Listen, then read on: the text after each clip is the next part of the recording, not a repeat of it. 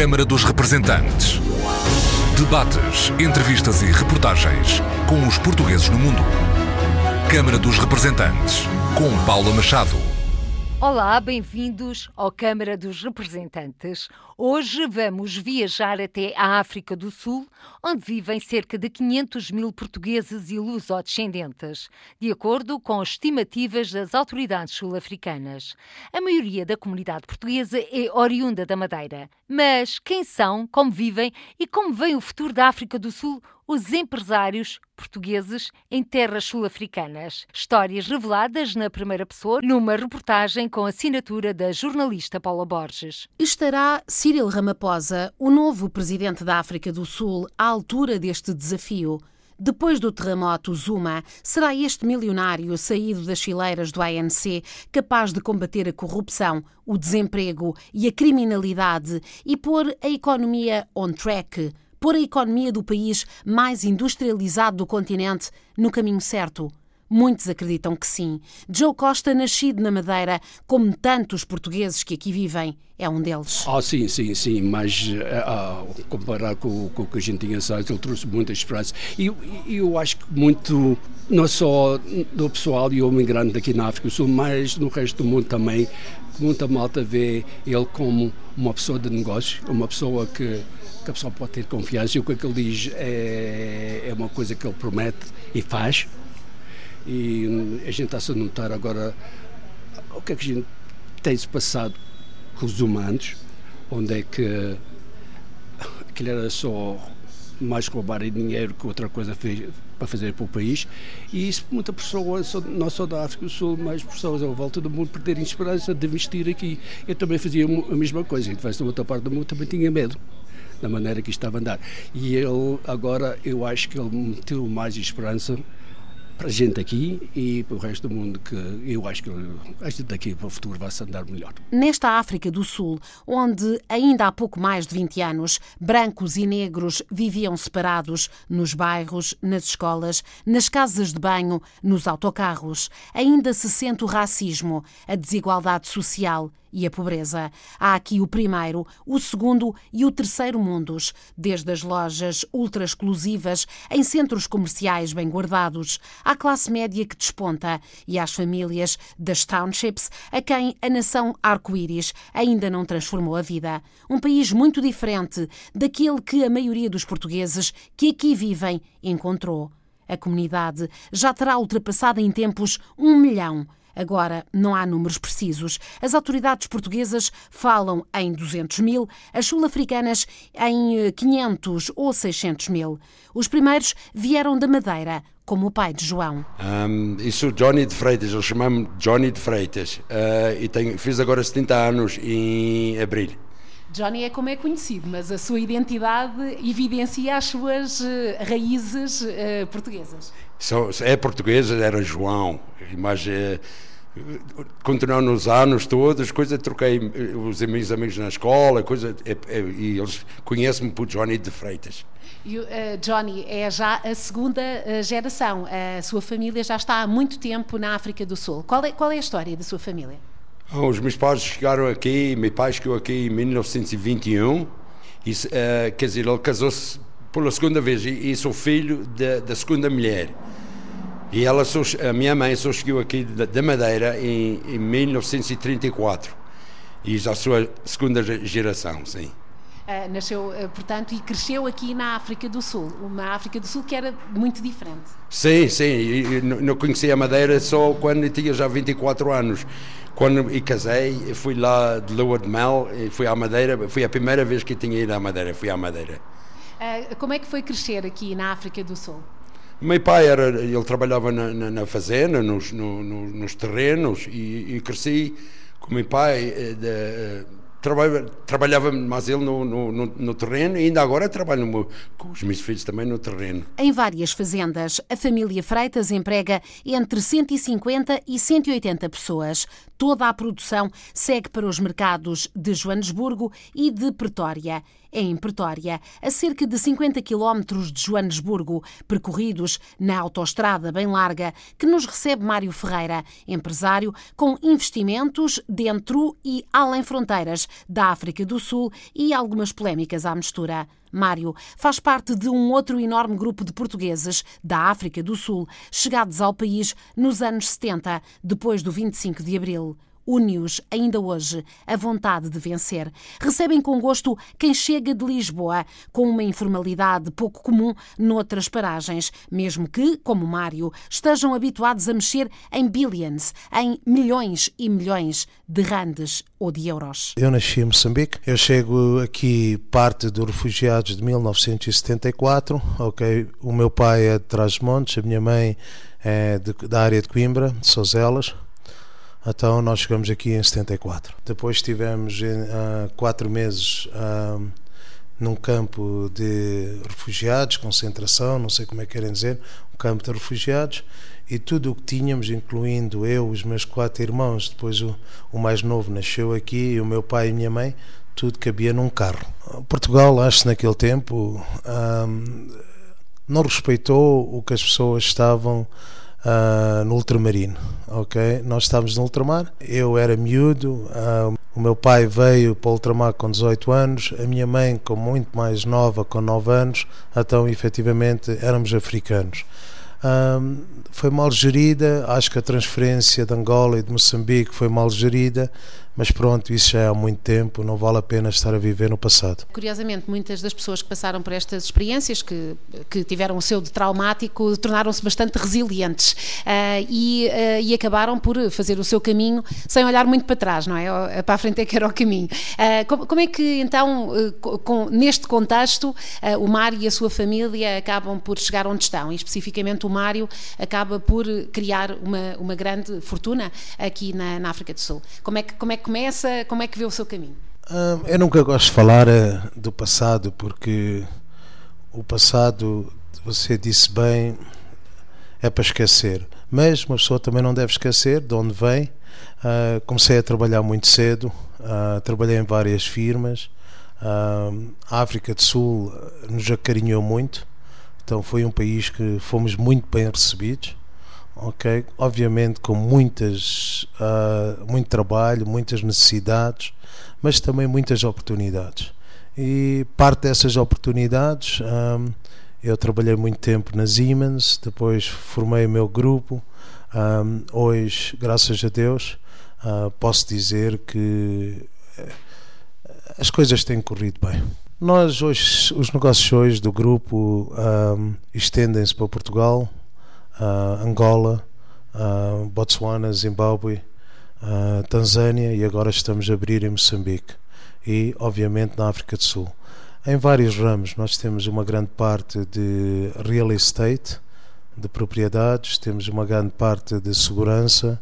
Uh, também estamos em Portugal, temos uma das maiores companhias, se não for a maior companhia de madeira, de pavimentos de chão, ok, de madeira e obviamente outros investimentos em Portugal uh, que nós temos. Portanto, é um homem de negócios do mundo, mas, mas é, é africano, não é? Portanto, o, o seu, aqui a sua força está no continente. Não, yeah, a nossa força está aqui no continente. Hoje, 70% do que a firma tem ainda está no continente africano, mas mais e mais com a, a, expansão que nós temos feito mundialmente, 30% da faturação. Hoje até posso dizer que 40% da faturação já é feita fora do continente africano. Em Portugal teria mais dificuldade em fazer esta pergunta, mas acho que aqui na África do Sul tenho mais liberdade. Quanto é que fatura por ano? Posso, posso perguntar-lhe as suas empresas?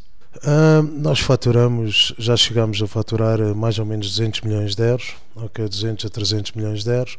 Hoje faturamos em total mais perto dos 150 milhões de euros, uh, mas estamos outra vez, tivemos três anos parados, parados por razões que eu não quero agora aqui falar, mas que estamos agora outra vez a expandir.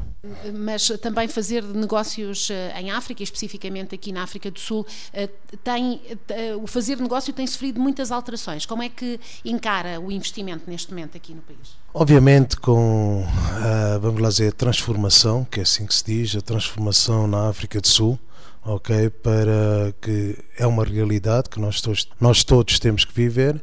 Um, muitas das nossas companhias hoje já estão já englobamos isso desde 2003, 2004, com a transformação. Uh, obviamente, agora também nos outros países africanos temos feito exatamente a mesma coisa. Uh, os negócios cada vez se tornam mais difícil. Obviamente, na África do Sul, quem não tem a transformação em lugar, mas para nós ainda tem corrido razoavelmente bem olhando para a África do Sul, pré e pós-Mandela, uh, assistiu a tudo isso? Como é que, como é que vê uh, o legado de Mandela uh, e, e, que a África do Sul também perspectiva a partir daqui? o legado de Mandela, Mandela teve efetivamente em poder cinco anos, né? mas vamos lá dizer realisticamente dois anos e meio, porque Mandela só governou até 1996, 97 Ok, depois entregou tudo a Tab Mbeki, que depois ficou mais ou menos oito anos, nove anos, e depois a era de Zuma e agora de Cyril Ramaphosa. Antes de Mandela, temos que dizer que era a área onde foi o apartheid e que com o tempo se transformou na nova África do Sul. Acho que de 1994 a 2002 tivemos o Rainbow Nation, como se diz, onde toda a gente estava a tentar uh, o arco-íris, se eu quisesse uh, como é que se chama, uh, falar em português, e então onde houve muitas oportunidades, houve muito crescimento. Um, ah, depois tivemos uma era também muito boa, foi com a, o anúncio de, do Campeonato do Mundo 2010. A África do Sul também cresceu muito até 2010 e, obviamente, quando se está a crescer nessa expansão. Um, não acabou em 2010, não é como se desliga uma luz, ok, correu bem até 2012, 2013, mas depois daí a economia tem sido muito difícil para muita gente. Como Mário Ferreira, presidente da Academia do Bacalhau eh, de Pretória e comendador, também o comendador José Valentim conseguiu adaptar-se às novas regras de um país em transformação. Valentim está na área da metalomecânica, é um membro ativo da comunidade portuguesa e da comunidade sul-africana. Está bem integrado, mas não esquece os anos passados em Moçambique. Originalmente, portanto, sou natural do Lourinhã, uh, fui para a província, a antiga província moçambicana e mais propriamente para a cidade de Lourenço Marques e, e portanto, na África do Sul sou efetivamente um produto da descolonização portuguesa de, de, pós 25 de Abril é efetivamente a terra de ouro dentro da minha existência. Eh, se eu pudesse nunca ter saído lá, certo, certo que ainda hoje lá estaria. A vida prega-nos destas, eh, eh, destas partidas e, portanto, nós temos os desafios que temos que enfrentar e a África do Sul ofereceu, é, ofereceu a mim e à minha família aquilo que Portugal não nos oferecia naquela altura, era o refúgio, continuação de uma vida decente e fiz eu a opção, eh, dentro de 35 pessoas de família que estávamos em Lourenço Marques na altura do 25 de Abril, portanto eu sou o único africanista, eh, claro com as minhas filhas. Nesta altura, eh, a África do Sul ofereceu uma oportunidade num período, possivelmente no chamado antes Mandela, o governo da África do Sul ofereceu uma possibilidade não só de trabalhar naquilo que eu sei fazer e como também me estabelecer, conta própria. Hoje tenho uma fábrica com 135 empregados, no ramo da metalomecânica. Uh, somos especialistas em máquinas para remoção e perfuração nas minas. Uh, faço parte da sociedade sul-africana, como sabe, portanto, empregando as pessoas, participando ativamente na vida sul-africana, tanto na altura no período antes de Mandela e como no período depois de Mandela, que foi efetivamente o homem da reconciliação. Chegou aqui com que idade? Eu cheguei aqui com 29 anos. Já tinha família? Exatamente, tinha uma filha e era casado. E chegou, não, não é por acaso que se estabeleceu aqui em Joanesburgo. Joanesburgo é, é uma capital financeira, também é a capital eh, da, da mineração, não é? Da extração mineira. Exatamente. Eu fui recebido na África do Sul, uma cidade a 70 km de Joanesburgo, que é Fadabel Park, é a capital eh, é cirurgia no aço, capital do aço na África do Sul. Uh, ah, 24 meses depois desloquei-me para Joanesburgo e aqui, portanto, inseri-me tanto na comunidade portuguesa como na comunidade sul-africana. Na, na, parte portuguesa, em 1979, tive o prazer de ser o primeiro presidente e um dos fundadores da Associação Portuguesa para deficientes mentais, o chamado Lusito, e tive, portanto, o prazer de ser o primeiro presidente. Ao longo 17 anos me mantive na, na, na, direção. Passei depois a participar em mais atividades culturais, eh, nos, nos, nos clubes portugueses. Eh, nesta altura sou presidente da Assembleia Geral da União Portuguesa em Joanesburgo. Sou diretor do Lar da Terceira Idade com 90 utentes. Portanto, participo no, na vida sul-africana e julgo que sou um homem, neste caso ambivalente, integrado na sociedade sul-africana. A comunidade portuguesa desperta-lhe alguma, esta comunidade mais, mais antiga, desperta-lhe alguma preocupação, muito envelhecimento? Olha, efetivamente, a, a, a sociedade portuguesa, a comunidade portuguesa na África do Sul envelhece, empobrece e diminui. Portanto, nós precisamos, estamos carenciados de todo o apoio. E, e o apoio até a, a nível estatal que não tem surgido. Tem havido algumas promessas, tem havido algumas demarches, mas eh, a preocupação é, é, constante, é diária, porque há portugueses que nem sequer podem voltar para Portugal porque não têm dinheiro para isso. Portanto, é efetivamente uma responsabilidade e isso preocupa porque eu sou um homem da comunidade.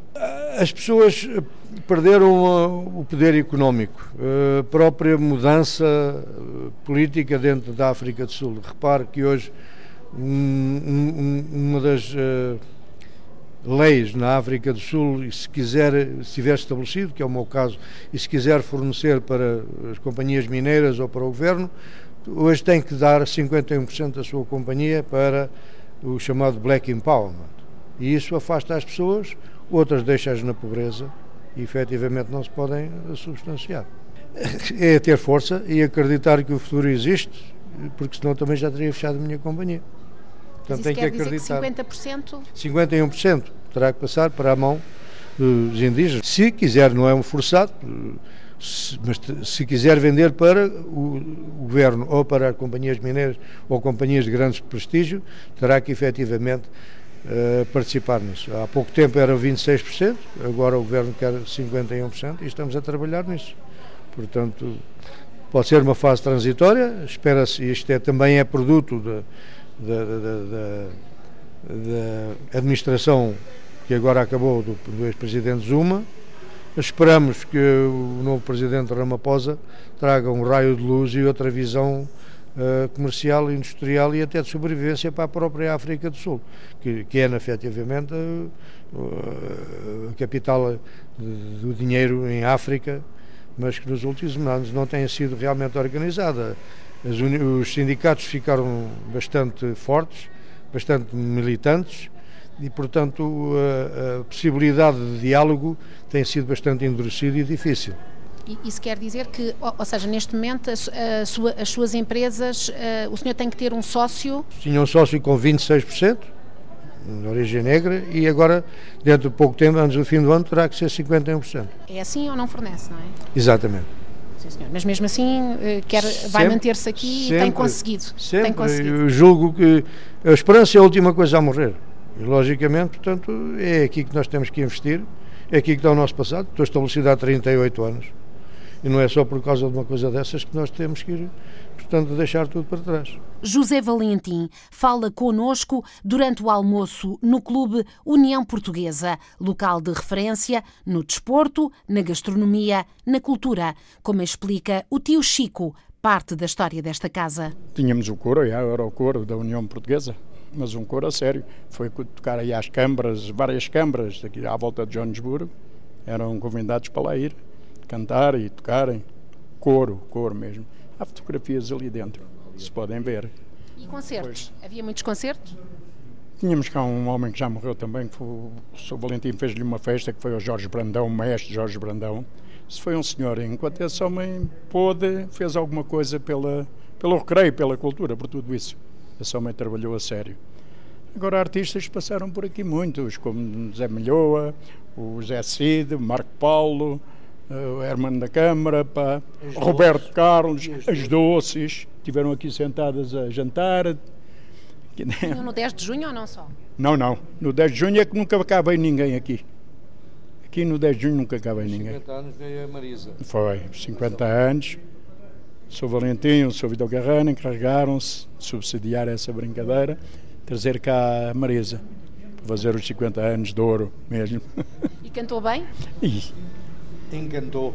cantou bem mesmo. E também Carlos do Carmo e também Tony de Matos, em tempos em que o União era mais central do que agora. Muitos portugueses já não moram nesta zona de Joanesburgo. Outra das figuras da comunidade é Rudi Galego, também comendador, coração dividido entre este país que lhe deu asas e o Portugal natal. A minha história é um bocado complicada. É um bocado complicada porque 60 anos da África vi muitas coisas que estavam erradas. Uma delas foi o apartheid. Estava errado, admito. Todos os brancos, na minha ótica, não é na ótica de, de muita gente, obviamente beneficiamos do, do apartheid.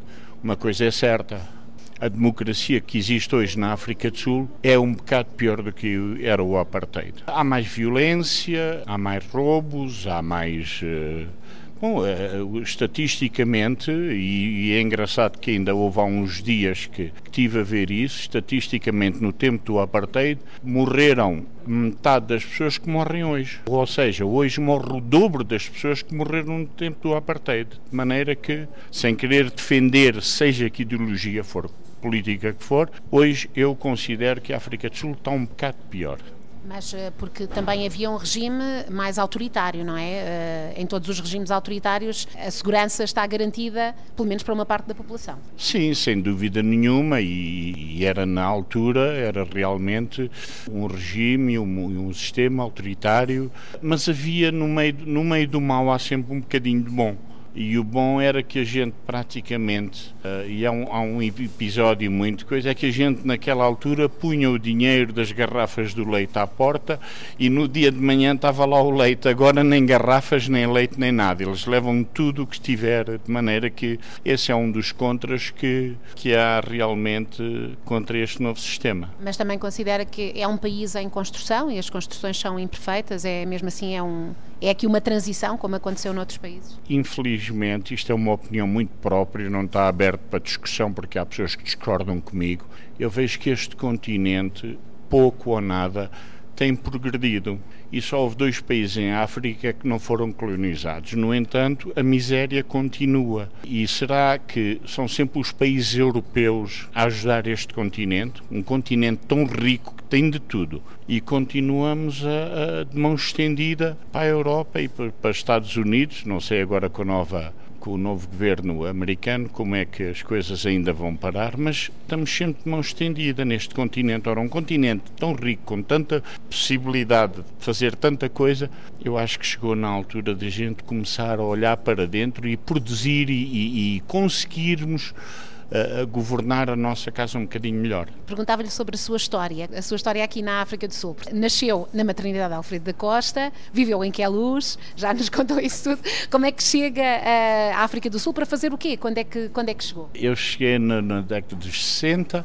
obviamente vim com os meus pais. A história da África do Sul foi uma altura em 50 e até de 57 até 60 houve, houve uma grande procura de pessoal especializado para a África do Sul. O meu pai, que tinha um irmão em Angola, que já lhe tinha enviado carta de chamada para ir para Angola e ele fez a aplicação para a África do Sul. É engraçado que nessa altura eu, apesar de ter as minhas as minhas ideias sobre o, o antigo regime português, que não vou obviamente entrar aqui em detalhes, a, a, autorização e o pedido de imigração para a África do Sul veio primeiro do que o de Angola. E vim para aqui, miúdo, fui para a escola, éramos dois portugueses na classe, completamente difícil, não sabia uma palavra de inglês, no meio de tanta gente, como é óbvio, foi difícil. E depois uh, cresci aqui, tive vários trabalhos, considero-me um homem um bocado furão, gosto sempre de experimentar e furar, e eventualmente, há 45 anos atrás, abri o meu próprio negócio e felizmente as coisas sorriram-me e eu tenho a minha vida organizada, mas penso, quero ir acabar a minha vida em Portugal. Já está a planear isso, não é? Vai ter saudades, não? Dos amigos. Os amigos, para mim, na vida são tudo. Rudi Galego não tem dúvidas. Aqui a amizade vive-se de uma maneira diferente. Ao contrário de todos os que ouvimos até aqui, a vida de Gilberto Martins não se fez nos negócios, mas na política ativa, na luta pelos direitos civis. Neto de um mecânico português, filho de um pedreiro, olhos e cabelos claros, Gilberto estava a estudar arquitetura quando um projeto social lhe alterou a vida. Acabou preso e esse seria o início da militância de um jovem também desde cedo dedicado ao desporto. Desempenhou vários cargos ao nível nacional e provincial nas áreas do desporto, educação, transportes. Conheceu bem Nelson Mandela, está perfeitamente integrado na sociedade sul-africana, mas é também um cidadão empenhado na comunidade portuguesa. Confessa que não percebe a apatia do governo de Lisboa face a homens e mulheres que tanto deram aos dois países. E a gente temos aqui grandes prédios, grandes obras, a partir de construção, a partir de, vamos dizer, agricultura, e o governo, o atual governo, nunca disse nada contra os portugueses. De vez em quando é os portugueses que falam contra os portugueses. Isso é uma situação que é sempre difícil, a gente sabe que é a nossa maneira de ser, talvez. Mas a nível de governo, eu acho que nunca houve essa, atualmente, ah, contra os portugueses ou contra os imigrantes. Nunca houve para mim, de vez em quando, já disse isto, eu, eu, eu, acho isto de vez em quando um bocadinho estranho que o governo português e até a nossa, vamos dizer, a nossa política externa a nível do governo português, que não tenha talvez a processo mais do governo sul-africano. Eu não sei quais as razões, não sei porquê, mas, por exemplo, a gente de vez em quando pergunta, mas quando o nosso presidente ou o presidente de Portugal vai uh, a Moçambique ou Angola e ele para no aeroporto de Joanesburgo e, e, não há chance de fazer um encontro de meia hora com o Presidente ou com o Ministro. Eu acho que de vez em quando isso... Mas terá havido esse esforço diplomático e terá havido uma nega do, do, do, da parte também do governo sul-africano ou acha que nem houve a tentativa? Eu não sei se houve nega. A tentativa, eu acho que muitas vezes a gente pede isso e a gente pede, pede por isso acontecer, mas nós sabemos que a nível diplomático é sempre um bocadinho difícil mas eu acho que eu não sei, e não é que eu não sei, eu de vez em quando não quero aceitar, por exemplo, de vez em quando nós temos aqui os italianos e os gregos, que aparece aqui uma pessoa da, Grécia ou da Itália e tem uma reunião com, com o primeiro-ministro ou com aqui no nosso caso uma província. E depois nós temos aqui a nossa comunidade portuguesa. Primeiro e é uma coisa interessante quantas vezes vem cá um membro do governo visitar porque temos aqui um embaixador e temos aqui os nossos cônsules tentam e tentam a trabalhar na rede social e na rede da comunidade. E eu isso aceito, e até quando foi ao Soweto, o nosso cônsul estava lá.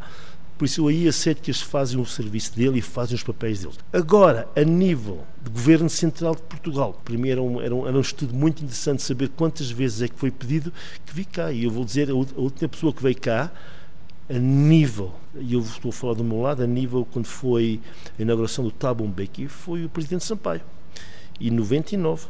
José Contente tem uma empresa familiar que aluga máquinas para a construção civil e para a reparação de estradas. É presidente da Academia do Bacalhau de Joanesburgo, Academia Sede, e outro membro ativo da comunidade. Lembra os tempos difíceis da chegada, mas realça também a forma como os portugueses e os filhos têm conseguido dar a volta. Quando para aqui viemos, eh, pois com certeza devido às, circunstâncias de descolonização, foi um recomeçar de novo Uh, conseguimos vencer. Os portugueses têm essa facilidade de vencer em qualquer lado do mundo.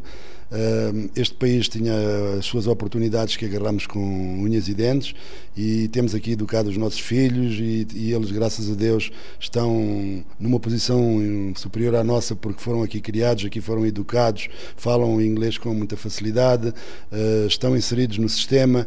Um, por conseguinte, há jovens de 40, 50 anos, por conseguinte, uma, uma geração onde os portugueses são CEOs, por conseguinte, mandam em companhias sul-africanas, estão muito bem estabelecidos.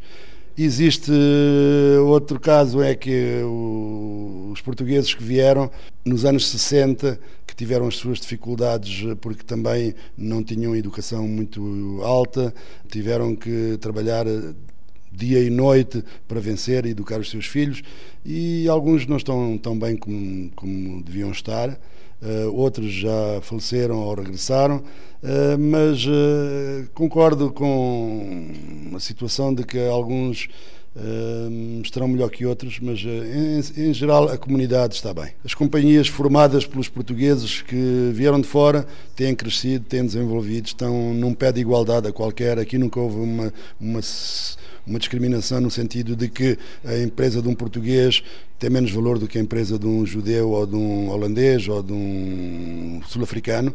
Somos todos iguais, temos todos os mesmos direitos. Eu, inclusivamente, sei que a minha batalha, desde o início, que hum, estou a trabalhar numa empresa criada por mim desde 1986. Trabalho com as autoridades locais, trabalho com as câmaras, com os executivos das câmaras. Trabalhei no tempo do apartheid, passou para o tempo da liberdade, continuo a trabalhar com eles e sinto que há muito pano para mangas, há muito trabalho a fazer. Estamos esperançados que a política seja a política correta para que os nossos filhos possam dar seguimento às bases que criamos.